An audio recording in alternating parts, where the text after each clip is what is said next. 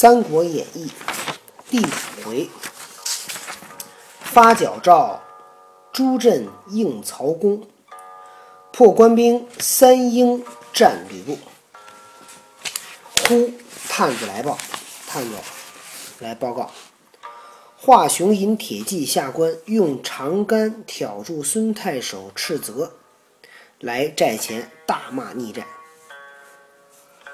华雄带着人出来了，让人呢用了一个长的竹棍儿挑着孙太守、孙坚太守的这个斥责，一个头巾，一个头红颜色的头巾，来寨前呢逆战，想要打仗。邵曰：“谁敢去战？谁去啊？”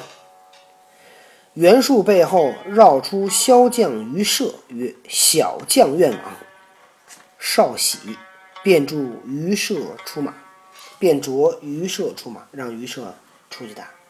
计时报来，于射与华雄战不三合，被华雄斩了。众大惊。这这三个回合总比那关羽温酒斩华雄还好点儿。温酒斩华雄没有说几几个回合，知道吗？一个回合都不到。没说，就是就说外边鼓声大震，没具体讲，知道吗？众大惊。太守韩馥曰：“吾有上将潘凤可斩华雄。”少急令出战。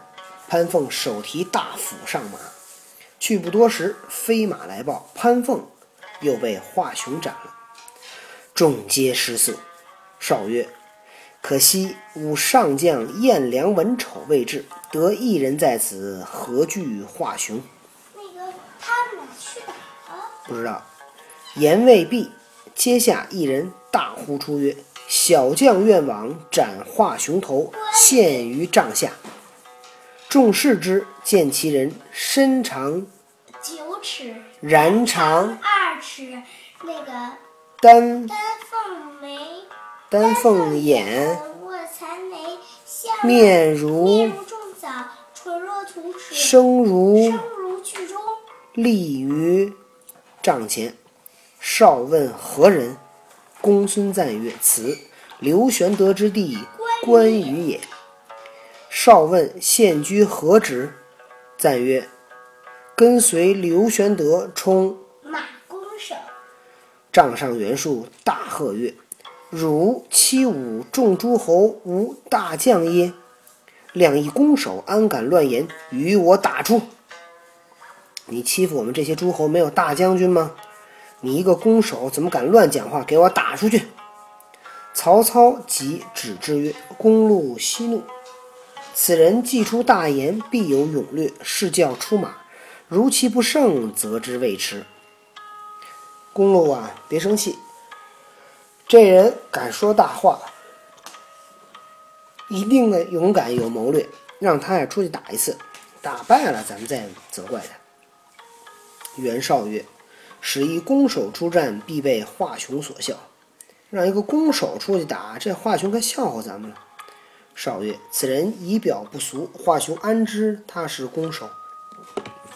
这人长得不是那么俗气，华雄不会知道是弓手的。”关公曰：“如不胜，请斩某头啊！”某头躺着躺着。操教筛热酒一杯，与关公饮了上马。筛就是倒一杯酒，让关公喝了上马。关公曰：“酒且斟下，某去便来。”把酒先倒好了，我去去就回来。出帐提刀，飞身上马。众诸侯听得关外鼓声大震，喊声大举，如天摧地塌，月撼山崩，众皆失惊。这些诸侯听着外边那鼓声咣咣咣猛敲，喊声大大大喊，好像这天要天要掉下来，地要塌了一样，大山都被撼动，都要崩开了。众诸侯呢都吓了一大跳，正欲探听，銮铃响处，马到中军，云长提华雄之头置于地上，其酒尚温。正这准备说打进去问问去吧，就听外边轰。銮铃，马上那个铃铛响，马已经到了中军了。云长呢，提着华雄的头往地下一扔，其酒尚温，后人有诗赞曰：“威震乾坤第一功，辕门画鼓响咚咚。云长停斩施英勇，酒尚温时斩华雄。”曹操大喜。只见玄德背后转出张飞，高声大叫：“俺哥哥斩了华雄，不就这里杀入关去，活拿董卓，更待何时？咱们就冲进去吧，把董卓抓了，还等什么？”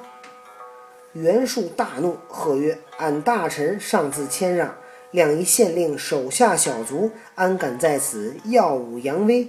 都与赶出帐去！”说我们这些大臣，我们都各自还谦让一下，你这个县令底下的小兵，就跟我们这儿啊这么骄傲，这么比划，赶紧给我打出去！曹操曰：“得功者赏，何计贵贱乎？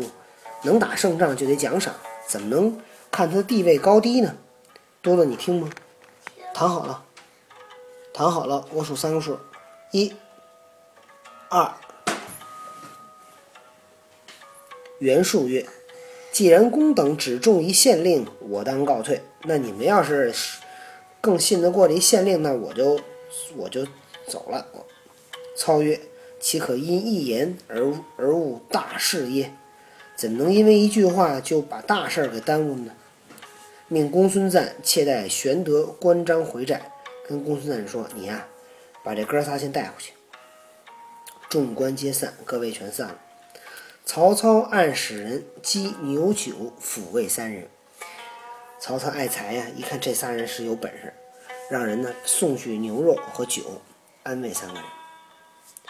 却说华雄手下败军，报上关来。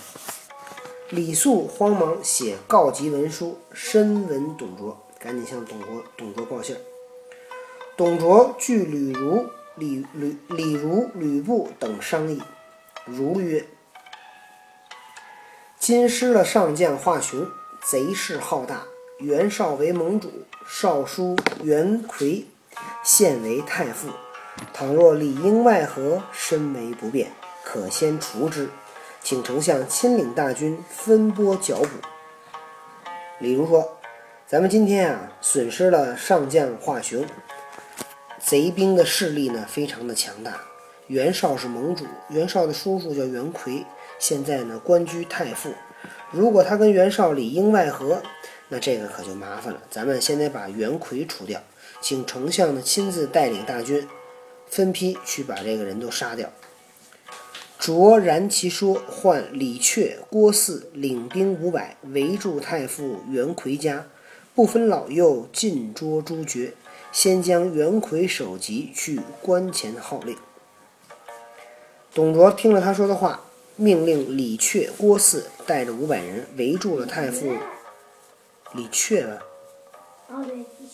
围住太傅袁奎的家，不管老老小，全都杀了，把袁奎的脑袋拿到了关前去号令。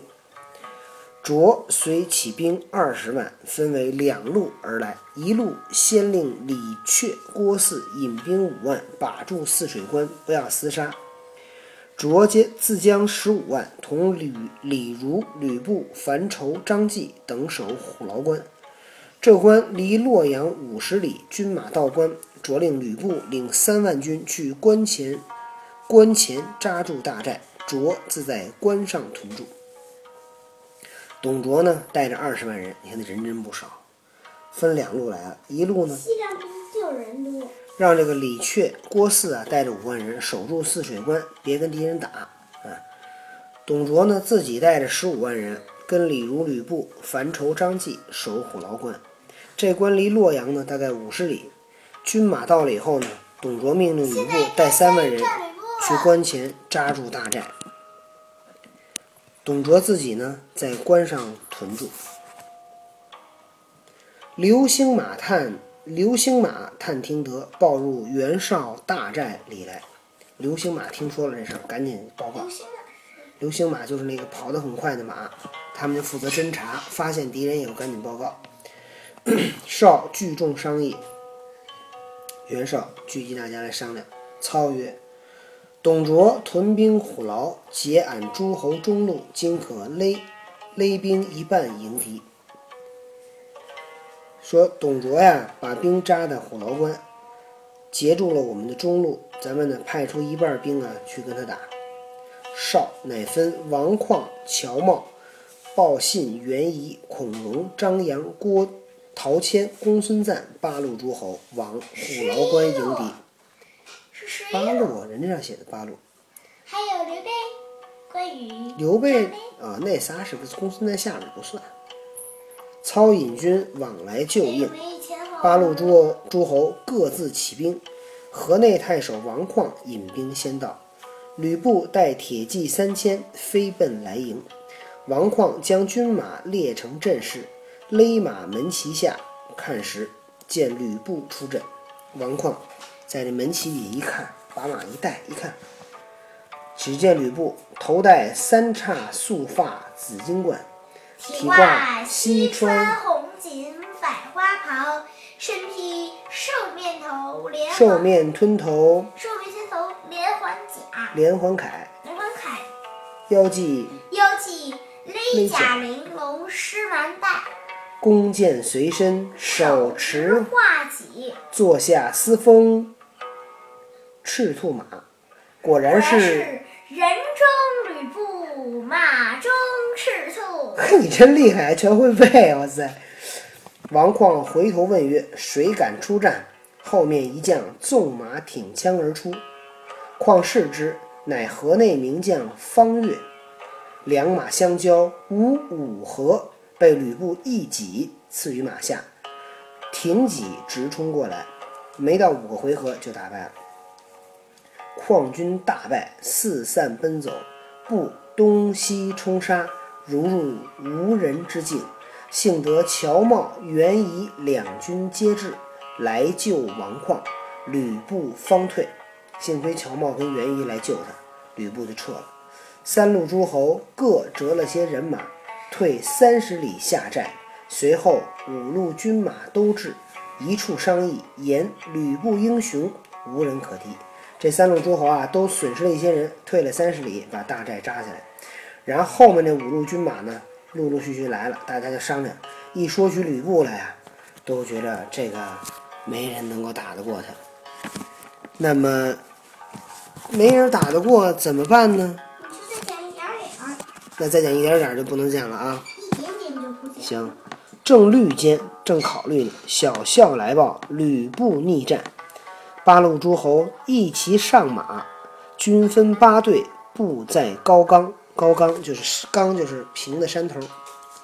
遥望吕布一簇军马，绣旗招展，先来冲阵。只见吕布的一一队人马举着旗子来，就来冲这个阵。上如果我是他们的话，我就啪啦一下上着吕布冲过来了，所有将一块儿冲，加上他们手底下的人，肯定能打赢这一场仗。嗯。我厉害吗？厉害！上党太守张扬部将穆顺出马挺枪迎战，被吕布手起一戟刺于马下，呵，这一下就死了。众大惊。北海太守孔融部将武安国使铁锤还是我？五，使铁锤飞马而出。吕布挥戟拍马来迎，战到十里河，一戟砍断安国手腕，弃锤于地而走。打了十个回合，这个一一戟给这孔安国这手腕子给砍断了，这锤也掉地上。八路军兵齐出，救了武安国，吕布退回去了。众诸侯回寨商议，曹操曰：“吕布英勇无敌，可会十八路诸侯共议良策。若擒了吕布，董卓亦诛耳。”吕布啊，太厉害了！咱们等十八路诸侯都来了以后，咱们商量商量怎么办。要是抓住吕布，董卓估计就可以很容易杀掉。那么，吕布如果再来打怎么办呢？咱们明天再讲。